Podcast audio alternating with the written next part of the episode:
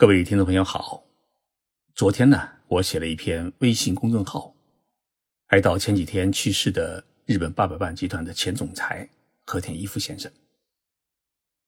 这篇文章引起了许多人的关注，因为熟悉和田先生和上海第一八佰伴故事的各位听众朋友，从我的文章当中呢，知道了和田先生离去的消息。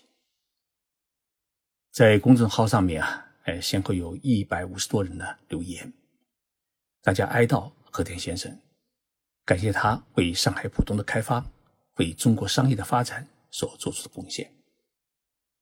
其实早在去年七月，和田先生就在伊豆半岛的热海市举行了人生的最后的告别会。那时候他已经严重痴呆，几乎已经不会说话，看到老朋友呢。也很少能够认出几个。我见到和田先生，他都已经不知道我是谁了。他的夫人告诉我，这次告别会啊，其实也就是和田先生的一次生前的葬礼。没有想到，一年之后，和田先生真的走了。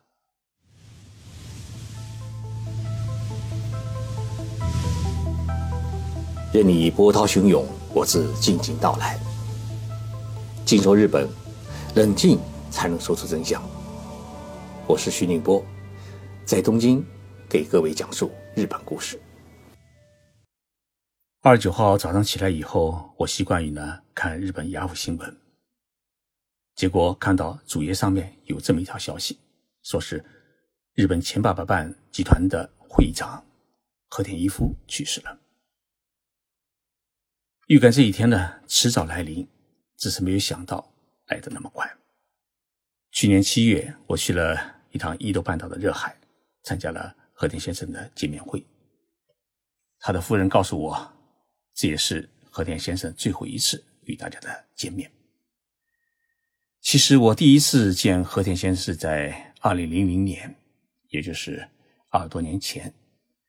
那一年的夏天，我下班之后呢。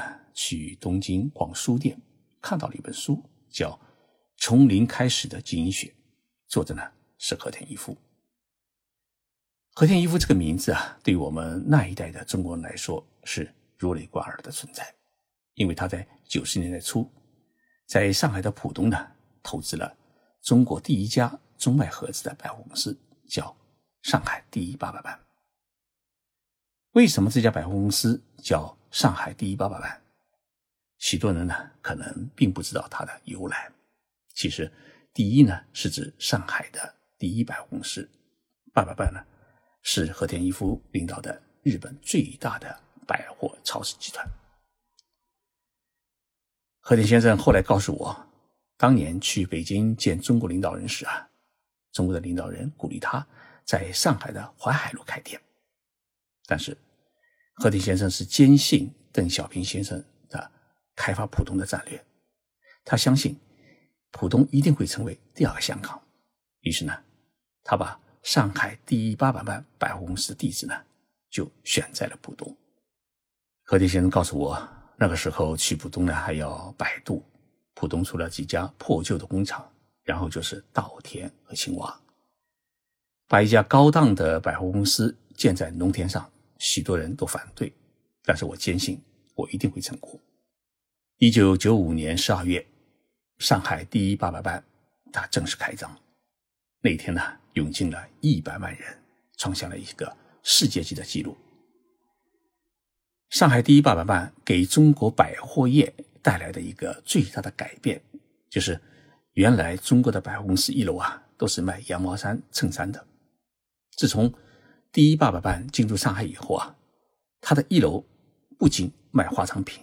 而且也展示汽车，所以呢，全国百货公司的一楼后来全部就改成了化妆品柜台。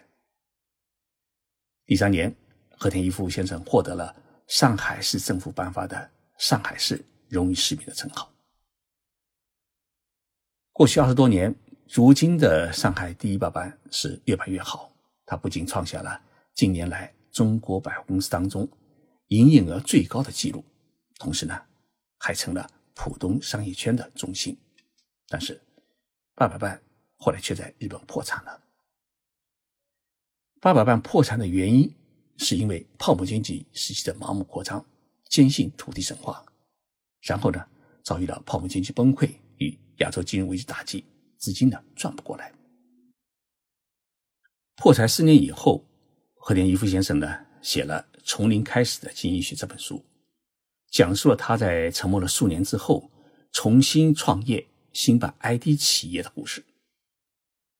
因为在日本呢，企业家破产以后，一般来说都是沉默，不再创业。那么和田先生是例外。所以当我读完这本书，就通过出版社呢与和田先生取得联系。我想把这本书啊翻译成中文，在中国出版，让中国的读者能够看到和田一夫没有倒下。就在东京大学边上的一栋老式的公寓楼里面，我见到了和田一夫先生。他的办公室呢只有二十平方米左右，印象最深的是办公室里面有一排书架。第一次见到传说中的和田先生。虽然他有些落寞，但是呢，气场依然，握手是相当有力。我们两个人聊了一个上午，从八百伴的历史聊到了破产的原因，也聊到了他为何要重新创业的感念。最后呢，他答应我翻译他的书。二零零一年，我把和田一夫先生的那本《从零开始的经营学》翻成了中文，并在上海出版。我给这本书呢取了一个新的书名，叫《不是鸟》。我觉得这书名更能反映出和田先生的一种精神。也因为这个契机，我游说和田先生和夫人呢是重返中国。在书出版的当年的八月，和田先生呢相隔四年，重新踏上了上海的土地。他说：“我离开的时候是八佰伴集团的总裁。”再回来时，已经是一个普通的老人。虽然如此，上海人民依然给予和田先生以热烈的拥抱。当时的上海市市长叫徐匡迪，徐市长呢在市政府大厦呢亲切会见了和田先生和夫人。呃，当时呢是我做的翻译。我记得徐市长对和田先生说了这么一段话，他说：“啊八北办的破产也是有亚洲金融危机冲击的原因。”不管怎么样，八百万集团没有了，但是呢，上海第一八百万依然存在。这个名称呢，我们不会改。徐市长的这段话让和田的夫妇两人是泪流满面。和田先生当时说了一句话：“谢谢上海人民没有嫌弃我。”当时上海第一爸爸办呢，也在大楼外面啊，专门挂了一个很大的垂幅，欢迎老董事长回来。和田先生和我还在第一八百万的一楼举行了一个签名售书仪式，许多人呢给和田先生送来了茶叶啊，还有工艺品，感谢他为上海浦东留下了这么一座地标性的百货公司。当时的第一八百办办公楼的顶楼还没有进行装修，依然保持了和田一夫担任董事长时的原样。所以，当这对老夫妻啊走进自己原来的家。原来的办公室，两人是抱头痛哭。热海呢是八佰伴的发祥地。一九二八年，也是就是距今九十年前，和田一夫的母亲叫和田佳静，与丈夫一起呢在热海办了一个蔬菜摊，开启了八佰伴创业的时代。在八十年代呢，我们中央电视台啊曾经播放过一部日本的电视连续剧。叫阿信，听说这部连续剧最近在中国还有播放。那么这部电视连续剧，它描述了一个出身贫寒的日本女孩叫阿信，她奋斗求生，最终出人头地，成为大超市老板的传奇经历。那么这位阿信的原型就是八佰伴的创始人，也就是和田一夫先生的母亲嘉靖老太太。所以选择在热海举行和田先生的告别会，具有特别的意义，因为这里呢是他出生的地方，也是八百万的发祥地。和田先生的告别会叫道歉与感谢会，前来参加告别会的有一百多人，大多数呢是当年八佰伴的老员工。这也是八佰伴破产二十多年来啊，和田先生第一次与老员工们见面。我走进会场，看到和田先生是坐在轮椅上，在门口呢迎候大家。我记得最后一次与和田先生的聚会是在二零零七年，我们两人呢在东京车站前啊一起喝了一次酒，所以，我这一次呢也是相隔十二年见到他，老先生瘦了，也不认识我了。会场上专门设立了一个展示台，展示八百万的历史资料，还有各种照片。我翻译的那一本《不死鸟》与上海市荣誉市民的奖状是放在一起。尤其感人的是，还有上海第一八八班成立十周年时全体员工的签名。和田先生和他的家人啊，显然是很珍惜在上海创业与发展的这段经历。和田先生的夫人叫桂美子，桂美子太太呢是一位十分坚强与干练的女性。她一路支撑着丈夫，经历了波乱万丈的人生。在告别会上面，她的丈夫向老员工们道歉，说八佰伴的破产给大家的生活带来了很多的冲击，真是对不起大家。今天大家还能来参加这次告别会，我呢和和田是充满了感激，谢谢大家的宽宏大量。桂梅子太太在台上说，大家呢在台下是抹眼泪。这是一场二十多年来老板与员工的一次心灵的和解，更是一次共同人生的感悟与共鸣。当年还是小伙子或者小姑娘的员工，如今呢都已经步入了中年。大家随后是登台，回顾自己当年在八百万的工作经历，每个人呢都说了同样的话。他们说啊，我们十分感恩和田先生，让我们在爸爸班呢。度过了人生快乐的时光，学到了许多的东西。结果呢，说着说着，大家都有哭了。和田先生一直是呆坐在轮椅上面，他已经没有多大的知觉。但是，当大家决定在一起来唱一遍《公司之歌》，我们的八佰伴时，和田先生居然会跟着唱了起来，而且脸上呢露出了笑容。这神奇的一幕啊！我拍下了照片，也为此呢是满含热泪。我从展示台上面取来了上海市荣誉市民的奖章，给贺田先生戴上。既然是告别会，既然是一次生前葬，我呢作为一名中国人，同时我还担任着上海市海外联谊会中日分会的副会长，所以呢，我一定得代表上海的伙伴们来感谢贺田先生为浦东开发。为中国商业的发展所做出的贡献。当这枚沉甸甸的奖章重新挂到和田先生的胸前，他的脸上呢又露出了一丝的微笑。也许在人生残存的记忆里面，老先生没有忘记“上海”这两个字。分别的时候到了，和田先生呢被夫人推到门口，他和每一位员工握手，虽然显得无礼，但是。整个场面呢是充满了温馨，这一别啊也就成了永别。前几天的八月十九号凌晨，和田先生呢在睡梦中走了，终年是九十岁。趁自己活着的时候举办生前葬礼，与一生当中自己最亲最爱的人们一一告别，自然比死去以后躺在那里供人瞻仰来的有意义。我们以前在电影《非诚勿扰》第二季当中看到过这样的告别场景，但是呢，在现实的中国社会，我们还真很少听说有人举办生前葬礼。但是在日本，举办生前葬礼的历史啊，至少可以追溯到一百多年前的一九零七年。根据资料显示，那一年，日本著名的乐语家，也就是呃说书家，叫。山游亭金兆先生因为生病呢，他邀请了自己的生前好友，举行了一次生前的葬礼。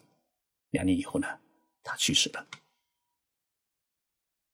二零零九年，日本著名的导演北野武先生呢，也在电视上面举行了一次生前葬礼。但是呢，这么多年来，他除了与妻子离婚，至今依然是精神抖擞，而且还有了小女朋友。三天两头呢，在电视上主持节目，没有任何要死去活来的迹象。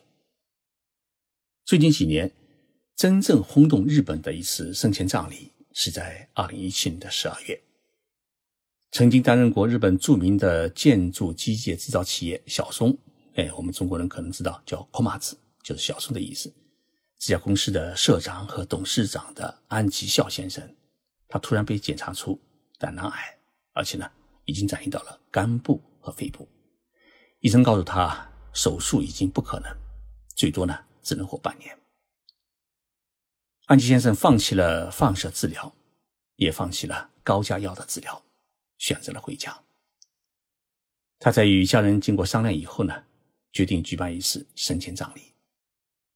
在十一月十九号，他在自己喜欢看的报纸《日本经济新闻》上面刊登了一条广告，报告了自己的病情，并决定在十二月十一号在东京的全日空酒店举行与大家的告别会。因为酒店的边上呢，就是他工作了四十年的。小松公司的总部。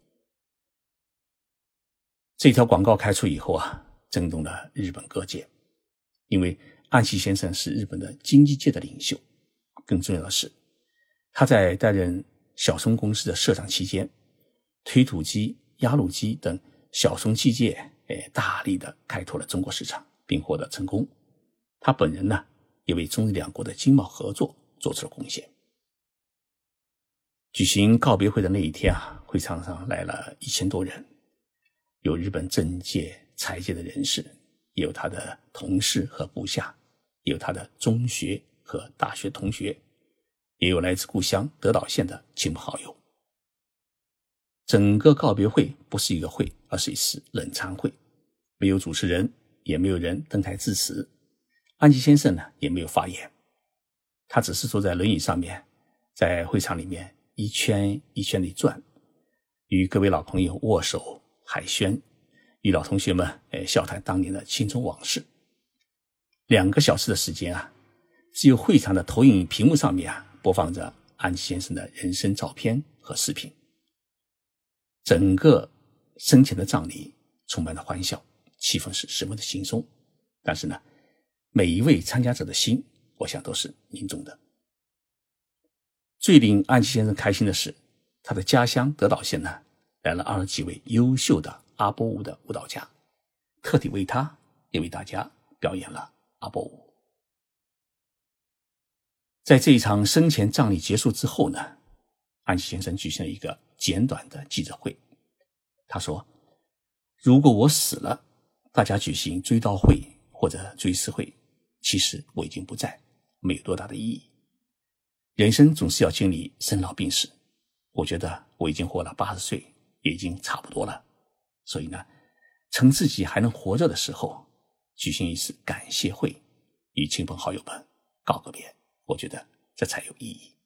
谈到他为何要放弃治疗的问题，安琪先生说啊，我现在的身体啊很痛，但是我想这是命运，没有必要只是为了延长生命而多浪费医药费。如果使用高价的药，虽然我因为高龄啊，个人只需要负担百分之十，但是呢，自付健康保险费的各位需要为我分担百分之九十的医药费，这样的活法我难以接受。我只要在自己进入棺材的时候能感受到人生很美丽就可以了。半年之后，我们在报上看到消息，安吉先生走了。身边陪伴他的是妻子和孩子。无论是安吉先生还是和田先生，他们选择的生前葬礼啊，我觉得都非常的有意义。